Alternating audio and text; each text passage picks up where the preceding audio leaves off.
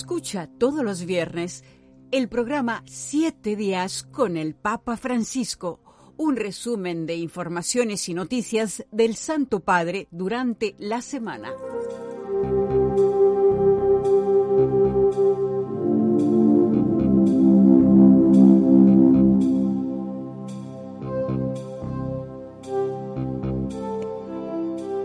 El sábado pasado el Papa Francisco recibió en audiencia a los figurantes del pesebre viviente de la Basílica de Santa María la Mayor. Le reiteró el valor de las representaciones vivientes de la Natividad, despertar en el corazón el asombro ante el misterio del Niño Dios. Dos pensamientos, a la Belén de hoy y a la de hace dos mil años, a la Navidad bajo las luces de las bombas y a la que trajo la luz de una nueva esperanza a la humanidad. Francisco oscila entre estos extremos en el saludo que dirige a las figuras del pesebre que se reunieron con el Papa ataviados con sus trajes. A la Belén de hoy y por extensión a todos los habitantes de la tierra donde Jesús nació, vivió, murió y resucitó, el Papa envió el saludo de la solidaridad en una tierra que ha vuelto por enésima vez al crudo escenario de un conflicto que la hiere desde hace décadas. El Papa invoca la cercanía con la oración. Así que su representación debe vivirse en solidaridad con estos hermanos y hermanas que tanto sufren. Para ellos promete ser una Navidad de dolor, de luto, sin peregrinos, sin celebraciones, no queremos dejarlos solos. Estemos cercanos a ellos con la oración, con la ayuda concreta y también, dice a los figurantes, con su pesebre viviente, que recuerda a todos cómo el sufrimiento de Belén es una herida abierta para Oriente Medio y para el mundo entero. El pensamiento a la Belén del año cero se filtra a través del recuerdo del primer pesebre viviente, el concebido y escenificado por primera vez hace 800 años por San Francisco en Grecho. Para no reducir aquella invención solo a un hecho folclórico, es importante subrayar, dijo, el por qué el santo de Asís quiso representar el nacimiento de Jesús en vivo, un porqué que todavía hoy es imperecedero quiso dar concreción a la representación, no un cuadro, no estatuas, sino personas de carne y hueso, para que resaltara la realidad de la encarnación. Así pues, dijo por último, la primera reflexión que les dejo es esta.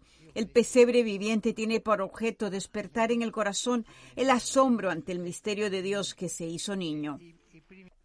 Ese mismo día, en la audiencia con los artistas del concierto de Navidad, Francisco señaló la necesidad de defender el mensaje del nacimiento de Jesús y de cantarlo, rechazando homologación y uniformidad.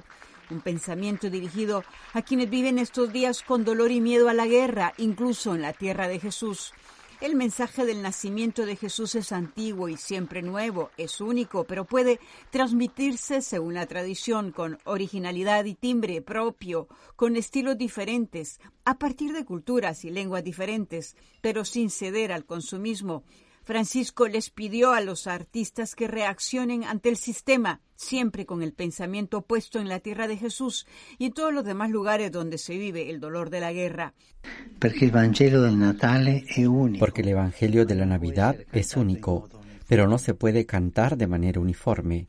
En cambio, la tendencia del modelo tecnocrático es lo contrario, es homologar, estandarizar, pero el arte es diferente y los villancicos deben cantarse con ese arte que nace del corazón. Sabemos, por desgracia, que la Navidad también es víctima de este modelo comercial y consumista, pero dejemos que los villancicos conserven al menos esa poesía y espontaneidad que les da tanta vida. Ayudemos a defenderlos de este abuso. Ayudateci a defenderlo de este abuso. Las palabras del Papa se dirigieron a quienes dieron vida a la 31 edición del concierto patrocinado por la Fundación Pontificia Gravísimo en Educación y Escultura para la Educación, que convoca a grandes artistas en el escenario del Auditorio en Conciliazione de Roma y que será transmitido por la televisión local la noche de la Navidad. El Santo Padre habla de las canciones populares como parte integrante de las culturas y cita Tu Scendi dalle Stelle, que en su sencillez es una obra maestra de teología y armonía que es conocida en todo el mundo, no solo en Italia, y está compuesta por el santo obispo Alfonso María de Liguori, que fue el gran cantor de la Navidad.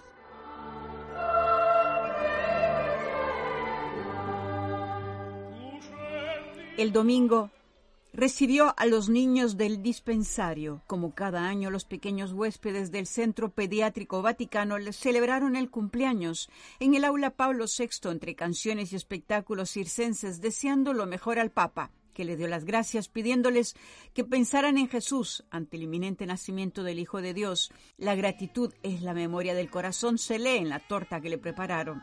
Las sonrisas iluminaron el aula Pablo VI en el 87 cumpleaños del Papa las de los niños del dispensario Santa Marta, que como es tradición festejaron al pontífice con sus canciones y abrazos y lo que pidió el Papa de cara a la Navidad. Debemos prepararnos para una gran fiesta. Pensemos,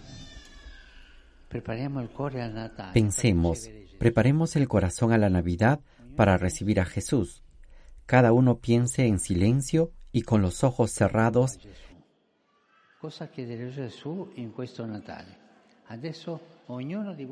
¿Qué pedir a Jesús en la fiesta en la que se recuerda cuando vino a estar con nosotros?